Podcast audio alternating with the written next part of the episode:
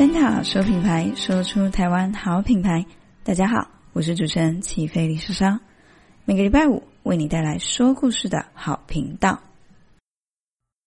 Hello，Hello，今天呢，我很特别的邀请到了一位来宾。他呢，其实是之前呢、啊，就是说我在网络上其实有跟他就是聊到天，我觉得还蛮特别。因为其实大家也知道，说我最近在写一些部落格的文章。那有一次我刚好就遇到他，就是就来私讯我。跟我说，他觉得我的文章写得还不错，那我就觉得，哎，还蛮惊讶的。就是我头一次遇到，哦，有人真的看了我的文章以后，还跑来跟我说，他觉得就是写得不错，而且重要的是，他还是就是那个我写的品牌的创办人。那我今天也很有幸的邀请到他来参加我们的节目哦。那我们先请他来节目上，先帮我做一个自我介绍吧。谢谢 Lisa，然后。呃，特别邀请我，那我叫做 Sean，我是机运来的创办人。那这边呢，就是我们家主要是做这个鸡蛋宅配。那其实我们现在，我们一开始其实在做鸡蛋宅配部分是比较偏向是做要想往店家这个方向去做去做销售，但是后来其实发现这个市场其实比较局限一点，所以后来我们又朝向往就是最。最底层的客人去做贩售，这样，那我们其实呃方向都是一致，就是我们希望在呃宅配这个空间能够有一个很大的方向，再加上现在疫情的关系，所以，但我我们认为这样的需求其实是非常，大家是非常有这样的需求，对，所以我们希望可以提供更多的服务。那现在因为我们一开始的客群其实是往。就是婆婆妈妈这边去做销售，但是后来就是价格的关系，所以我们现在希望可以朝鸡蛋礼盒的方向去做思考。那目前的话，我们其实都还是独资的状态，就是由我就是 Sean 这边去做一个经营的部分，这样。那对。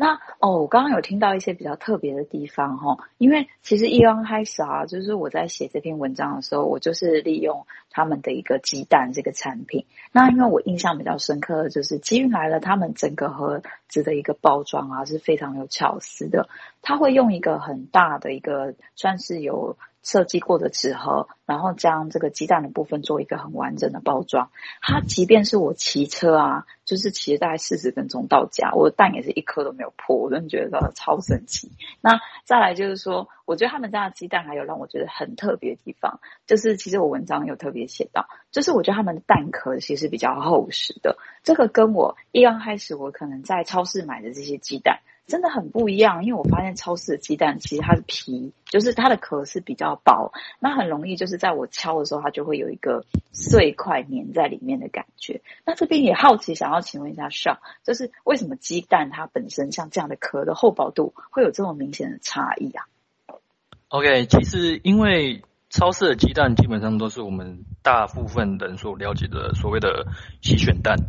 对，那洗选蛋它其实就是透过从上游的农场，然后到呃他们的批发商的那个大大型自动化设备那边，他们有一个所谓叫做洗选蛋机的一个设备。那它其目的就是要利用水压，有一定的水压去做将鸡蛋去做清洗的部分。那这样的清洗水压会造成让整个蛋壳的厚度变得比较薄一点。那变比较薄，意思意味着是说，它整颗鸡蛋的保护层其实有一部分是被销毁掉的。所以洗选蛋不只是它的蛋壳会变比较薄之外，它连同它的保存期限也会跟着变短。对，那我们家比较跟洗选的一般超市洗选蛋比较不一样的地方是，我们是透过人工人工的一个手工洗手洗选蛋的一个 SOP，这是我。自己取的一个名字，那也是一方面要去跟客人叙述说，我们不是用自动化设备去做清洗，我们是用每一颗蛋都是透过真人的双手，然后戴细胶手套，然后每一颗都是用 RO 水，然后沾比较高纤维的布，然后去做擦拭，将因为鸡蛋生出来难免会有鸡大便嘛，或是一些脏脏的东西，这都是很正常，这是非常正常，不可能说每颗鸡蛋都是完全一开始就干净的，所以我们每一颗都是透过这样去做擦拭，让客人即使收到蛋也能去享用到，就是说它是最正常、最天然的状况下，它可以保存期限一样久，然后蛋壳的厚度一样厚。然后，甚至是我们也会要求说，我们的鸡蛋一定要是新鲜的，就是在一定的时间内，我们一定要贩售出来。不然，我们剩那个过了那个时间之后，我们会把鸡蛋就是销毁掉，或是说用其他方式，或是自己煮自己来吃这样。哇，这边听起来真的是特别用心，因为我觉得有一部分是说，它本身要一颗一颗进行一个人工的挑选跟洗制的过程。而且就是它过程还会特别强调，就是我们会带上一些防护的措施。那其实我觉得这个还有就是包含在运送的这个项目里哦，因为其实我当初有在官网上有看见机运他们本身在运送宅配的这些过程，他们也都全程就是会携带口罩啊，就是很遵守这个防疫的这个部分。那再来很特别是他们也都会有专人做一个宅配的部分。其实我觉得哦，还蛮难想象，就是说鸡蛋可以就是直接做到宅配，因为我是平常可能就比较随便，我都直接去菜市场啊，或者是就是超市就一盒一盒就拿。然后像我其实收到的时候，我就觉得那个感觉真的是很不一样，因为本身其实它的盒装真的很精致以外，再来就是我觉得那个蛋啊，其实一拿起来就觉得，哎，那个感觉就是重量就是有差。那刚好也想要请问上这边，因为呃鸡运来的，其实我会发现其实它是鸡蛋的鸡。那我就是过一阵子我才发现说，哎，它是不是有点双关呐？就是跟机运也有一点关系。这个名字是当初是你发想的吗？还是？哦，这个名字的话，是因为那时候就是决定创业的时候，就心想，因为我也不敢说自己还算年轻啊，就是。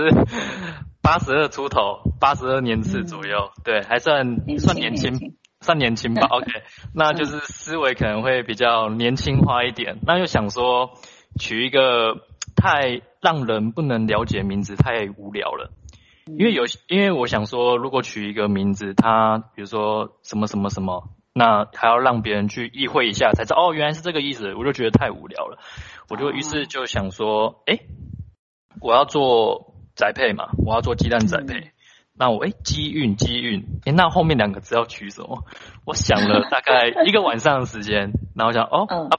既然我都送鸡蛋，那不就叫机运来了吧？于是这个名字就在一个晚上的时候就就就就形成了。出来。对，那其实这个名字它机遇，你就觉得哎，其实当时也是想到就是 opportunity 嘛，就是机会的意思。我当初就是想到这件事，所以我们的品牌的名称也叫做 Egg Opportunity Express，就是就是一个鸡蛋快递、机运快递的意思。那我们有时候会打一些 slogan，就是说，哎，我们。就是鸡蛋送来喽，那你的机运就是你的机会也来了，这样我们就想要带一些带一些好的一些就是吉祥话，然后带给客人，让客人就是买到一个会心一笑这样。是是是，对，这个我觉得蛮有趣的。真的，其实那个时候我发现的时候，我也是觉得还蛮好玩的，就会打从心底觉得说，哎，他这个双关就是梗很有趣，而且是让人觉得是有祝福感的那一种，就是感觉是好的，而且是有趣的这样子。那这边也想要请问，因为其实上有提到，就是一刚开始其实算是自己呃创业的一个形态。那就是说，其实有提到说，你本身有没有想要走的是一个宅配的断点？但后来会觉得，比如说像疫情啊，其实宅配真的还蛮夯的吼。那对你来说，在疫情的这个宅配的一个商机下，对你们来说有什么样的影响吗？就是说，因为其实我刚刚听起来是你好像有在考虑要走一个别的方式吗？OK。那其实一开始我们在做，其实创业都是难的。每一个人创业都不管做什么行业，一定都是难的。那其实我们一开始算是比较幸运一点，就是那时候推崇的价格是比较便宜。那那时候就很受婆妈群的一个照顾。那甚至甚至那时候我在我们品牌在婆妈界非常的火红。就是有一些团妈团爸的那个群，他们就会一直去介绍我们家，说，哎、欸，这个鸡运来，这个蛋就修，哎，还送到家，哎，多棒什么的，反正就是之类的。那有趣的是，这样的事情发生的时候，我自己都不知道，就是我们当时完全不知道说，竟然有人这么推崇我们家的品牌。那那时候其实是感感觉蛮欣慰的，就是说哦，原来就是客人那么喜欢我们家品牌。那为什么后面会转型？其实是牵扯到说，因为刚有提到我们前面价格是比较便宜的，那后期其实我们因为其实前面那个价格，嗯、呃，讲直白是希望可以推出开幕呢，然后就开幕期的关系，所以想要打一个广告，让客人先去体验。那后期因为原价上来了，所以婆妈可能。可能喜欢的还是会喜欢，那不喜欢的还是不喜欢，那所呃势必客群会变少。那所以我这边也补充一下，就是我们做的鸡蛋礼盒不是单纯只是鸡蛋礼盒，就是说我们原本一开始第一版的鸡蛋呃盒装鸡蛋，我们先说盒装鸡蛋，就是第一版的盒装鸡蛋，其实它呃我们在运送的时候会特别保护。那后来为了就是要提供就是更多的保护的效果，所以我们有跟 Airbag，Airbag 它是一个类似缓冲材料，就是塑胶，然后里面有很多空气的那个缓冲材料。对，缓冲材料是要为了就是把蛋运送到客人端的时候，然后鸡蛋能够完全的没有破。那时候 Lisa 收到应该是没有没有还没有缓冲材料的，我们现在已经对对对，我们现在已经有了，我们现在。全部出的产品都会有，然后因为刚提到鸡蛋礼盒，所以我们之后走的方向会是往呃鸡蛋礼盒，然后你们会附一张小卡片，那卡片都是会经由设计，我们家自己设计，然后再加上说会提供一个就是代写的服务，就是会希望说，哎，我们一般收到。比如说，假设啊，我们一般去拜访或是过节，我们可能会如果要带伴手礼，我们可能会想说买一些名产嘛，或是一些比如说饼干呐，或是呃加工食品之类的的一些罐装或是什么好看的包装，觉得喜气洋洋的东西。那其实像这样的一个礼盒，客人收到一定是呃，应该说收到的人一定是开心的，因为他认为你有心去准备这个东西。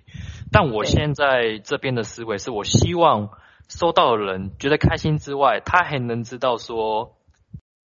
这些东西要怎么用。因为其实，打个比方，如果收到一些饼干啊、糖果的一些礼盒，其实你收到你在家其实也不太会吃，因为现在人也不要说不太会吃，比较少吃，或甚至放到过期。为什么？是因为现在人都讲究健康嘛，就不叫不太会去吃那种。太常吃那种比较加工的食品，这样。对。那如果说我今天送鸡蛋，健康然后又好料理，多种要料理方式，你要做甜点，你要做你要做咸的，你要做蛋糕，这些什么都可以，很多用处。我觉得这样既实用，然后又好看的礼盒，我希望可以带给收到的人全新的感受，这是我最新的一个方向。然后其二是说，刚刚有提到礼卡嘛，就是我们还有提供一个。代写礼卡的服务，就是我们人员会自己去写卡片，字字是漂亮的呢，不要说很漂亮，就是绝对是漂亮有及格的那种，然后会限定三十到四十字不等，然后然后传递一个小心意给就是收到的人，因为现代人都太忙嘛，可是又希望不要忽略到身边的人，所以希望我们就可以直接这样，然后送给他想要送的人，去完成这样的心意，是。哇，我觉得真的是很特别，而且。再来就是因为其实一刚开始我收到那个礼盒的时候，我也是会觉得说它本身的包装啊，就是很特别，然后也很好看，就是拍照起来真的是怎么拍都很美这样子。那我觉得一方面也是说这样的一个设计感，就是让人就是耳目一新的同时又很实用。那再来就是他们即便收到了这个礼盒。他们也会觉得说，哎，我可以拿来做很多的一个运用啊的搭配啊，或者是想要怎么样的料理，其实就可以比较随心所欲一点，就比较不会说像刚刚上提到的，可能我领到的就是一个比较制式化的东西，那我可能像这样礼盒大家也都送差不多的东西，那我们自然而然就是重复的东西太多嘛，当然我们的胃或者是大家食量也是有限，我们就尤其像女孩子怕胖。根本就不可能，就是可能一直吃饼干啊，或者什么，就会很担心热量的问题。那如果说像这样的一个平常啊，也可以拿来带上班的便当，那晚上也可以拿来料理，就是家人的一个就是晚餐，我觉得是真的还蛮实用的哎。好，对啊，那嗯，这边的话也想要请教，因为其实这个品牌其实创立到现在啦，就是我觉得时间说起来说长也不长，说短也不短。那你觉得就是说，在这个品牌创建最困难的一个方向，就是会是在哪里？最困难的方向，我认为，嗯，还是要去想办法找到客人的胃口，这很重要。哦、是，对，因为，哦嗯、对，因为不只是产品的，因为家现在产品其实都是讲究 CP 值嘛。对，是。那我为什么会这个？其实我觉得这问题问的很刚好，就是，呃，为什么会转向这个方向？是因为我在尝试找客人的胃口。什么是何谓客人的胃口？是说。呃，送礼这个东西，送礼这个市场其实是蛮有趣的。是打个比方好，就是说，呃，你绝对不会想说要买一个很便宜的东西去送一个你觉得重要的人嘛？因为你会觉得，对，这样对你自己来说，你心意心意感觉不到。但有趣的来是说，呃，你如果今天买一个便宜的东西给自己，你就觉得，哎，OK 啊，你自己可以用就好。那就是类似用这样的一个心态，我希望可以传达到客人的。应该说，客人的一个想法就是说，如果他们今天觉得，诶，用用这个价格去买我们家的礼盒的时候，然后甚至也可以符合到，就是说他们想要花钱花那个心思，然后去给去给他想送的人的时候，我是我我我想到的那个就是那个胃口。我现在目前想到这个胃口是这样，就是说想送给别人的一个一个心态，是是是是。哇，原来如此，也就是其实比较是你在设定的那个角度跟立场会有一点不同。那你从这个不同的切入点去想象，也就是所谓的顾客嘛，他们本身的一个心情，以及想要来购买的人，他会是一个什么样的样子？诶，我觉得这个其实蛮重要，这真的是创业必须很认真去思考的一个问题。要不然，其实你会在产品设计出来的一个当下，你并没有去思考。会受他欢迎的一个群众的话，其实你的产品是不会受欢迎的。那这个部分，我觉得 Sean 真的是分享的还蛮精辟的哦。嗯，那个补充一下，就是呃，我们之后，我们在之后就是不确定什么时候，我们之后因为产那个鸡蛋只是我们第一第一个产品而已，我们之后会开始找一些异业合作，然后卖一些甜点、糕饼类的东西，因为毕竟、哦、对，因为毕竟。女生的钱最好赚嘛，太老实了，太老实了，就是想要做这样的东西，然后去卖给就是这样的客群，对，然后一样做宅配的方式，哇，觉得好像还蛮不错的，对，对啊，对啊，我觉得很棒，尤其是比如说像是一些甜点啊。那或是下午茶那种可以吃到，那主要就是可能以就是进来的一个鸡蛋去做一个合作的一个部分。那因为其实下标蛋的时候就可以顺便一起买，感觉还蛮方便的。对啊，就我逛我逛那个购物车的时候，我的购物车永远都会是满的那一种。他说哦，这个也想要，那个也想要，哎，这个也不错，这个也加一下。对对对对对 对，然后就啊。其实就想说，这个购物车永远都没有就是消失的一天。好，那这边的话呢，也很期待就是基运来的未来的一些想象跟可能期望的一个发展。那呃，其实这样听起来，其实上对于呃机运来的一个未来的一个计划啊，或者是说一个跨产业的结合，其实都还蛮有想法的。那你自己本身会觉得，你会欢迎怎么样的一个产业，或是你现在比较期望是怎么样的一个产业类别来跟你们？可以来邀约啊，或是来跟你们谈谈看合作，这个部分也可以分享看看。看就是来收听我们节目有没有哪些大佬们有现在想要找鸡蛋做一个合作的，我们可以来，对不对？来来聊聊看这样子。那上这边觉得呢？嗯、呃，我现在可能如果真的比较有兴趣的话，真的会希望找糕饼类的，真的烘焙是对，或是糕饼类的一些厂商，或是等等的，就是我们可以谈一些异业合作这样。对，我现在目前呢，糕饼类，比如说像是呃蛋糕啊，或是一些就是甜点之类的，对对，了解了解，对。那会特别局限于区域吗？因为其实这边好像有特别提到，就是机运来的这个是在板桥这边这样子。对，呃，特别的区域吗，当然。嗯，如果在双北当然最方便，可是因为是还好，因为有车子嘛，那所以有我有自己本自己我们店本身有货车，所以应该桃园也 OK 了。对，对，辛苦。对对对。哎，不过不过，因为其实我们一开始在做宅配的认知，其实是以双北为主，这一方面就是也想要补充一下，就是我们在十一月左右会开始进行所谓的全台的宅配，对，那只会会直接请物流公司去做配送这样。那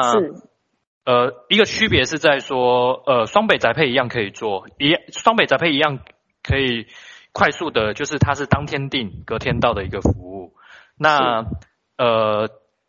那个全台宅配的话，它是会比较慢一点，可能两三天这样。但是用全台用选择全台宅配宅配买产品的话，它是可以累积红利的。对，它可以累积红利，然后去兑换兑换产品，所以有类似这样的一个区别性。所以说，如果客人他想要累积红利的话，如果你在双北地区，你还是可以选全台宅配。那如果你想要抢时间，那你就直接选双北宅配，你当天订，我们就隔天到。对。啊，就是让消费者们有一个选项，他可以想说他想要早一点拿到那，或是我等个一两天没关系，但我也有红利可以积累，那之后可能可以兑换一些产品啊，或是有些折扣的部分，像这样的概念吗？是是。了解了解，好的。那这边的话呢，因为就是节目也渐渐到了尾声嘛，就是不知不觉就是时间过得很快。那真的，一方面是很谢谢 Sean，就是来我们节目分享了这么多，真的是不尝试的分享，很多很有趣的一些经历啊，跟一些就是可能对未来的一些想象跟计划。那这边也特别想要询问一下像对于像这样的一个广播节目的一个感觉，可以帮我做个分享吗？呃，整体来上，其实我以为上节目是会很紧张的，颜色呃，这个应该说，当然啦，一开始是有点紧张，不过后来其实你慢慢进入那个状态之后，其实你可以更轻松的去分享你整个创业的过程或是一些故事啊等等的。我觉得这样这样的节目是蛮不错的，对啊。哦，真的是很谢谢这边。好，那刚好节目也就是要到尾声了，就是很可惜。那我们这边也很谢谢 Sean 来到我们节目帮我们做的分享。那我们在节目的尾声最后也跟听众们说一声拜拜喽。拜拜，谢谢大家，谢谢 Lisa。那谢谢大家，也可以搜寻机遇来的，谢谢大家。没问题。那这边我也会把所有相关的资料放在这次的节目宣传里哦，记得要去点开来看看。那节目就先到这边告一段落了。啊，各位听众们，再见喽。